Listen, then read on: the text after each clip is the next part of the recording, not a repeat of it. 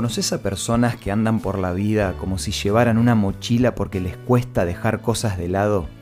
Te quiero compartir una historia muy interesante sobre la importancia de soltar. Esto es Una luz en el camino. Cinco minutos de paz espiritual. Con el licenciado Santiago Paván. Había una vez un hombre que estaba perdido en el desierto, destinado a morir de sed. Entre tanto caminar encontró una cabaña abandonada. Miró para un lado y vio una vieja bomba de agua. Se acercó, tomó la manivela y comenzó a bombear con todas sus fuerzas, pero no dio resultado.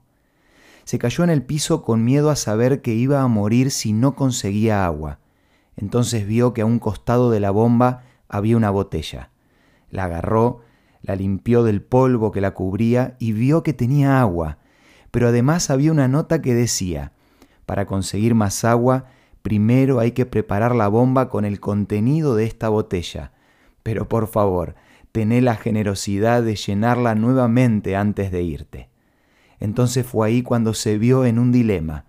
Si tomaba el agua, podría sobrevivir, pero si la derramaba en esa bomba vieja y oxidada, tal vez conseguiría agua fresca de forma ilimitada. O tal vez no, tal vez la bomba no funcionaría y el agua de la botella sería desperdiciada. ¿Qué hacer? La confusión lo estaba desesperando. Al final vació toda el agua en la bomba, agarró la manivela y comenzó a bombear una y otra vez.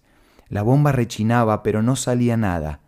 El hombre no desistió y siguió bombeando hasta que surgió un hilo de agua, que poco a poco se hizo un chorro abundante de agua fresca y cristalina. Después de tomar todo lo que pudo, llenó la botella para dejarla al próximo viajero, colocó la nota y le agregó una frase más. Sé que estás dudando, pero créeme, la bomba funciona.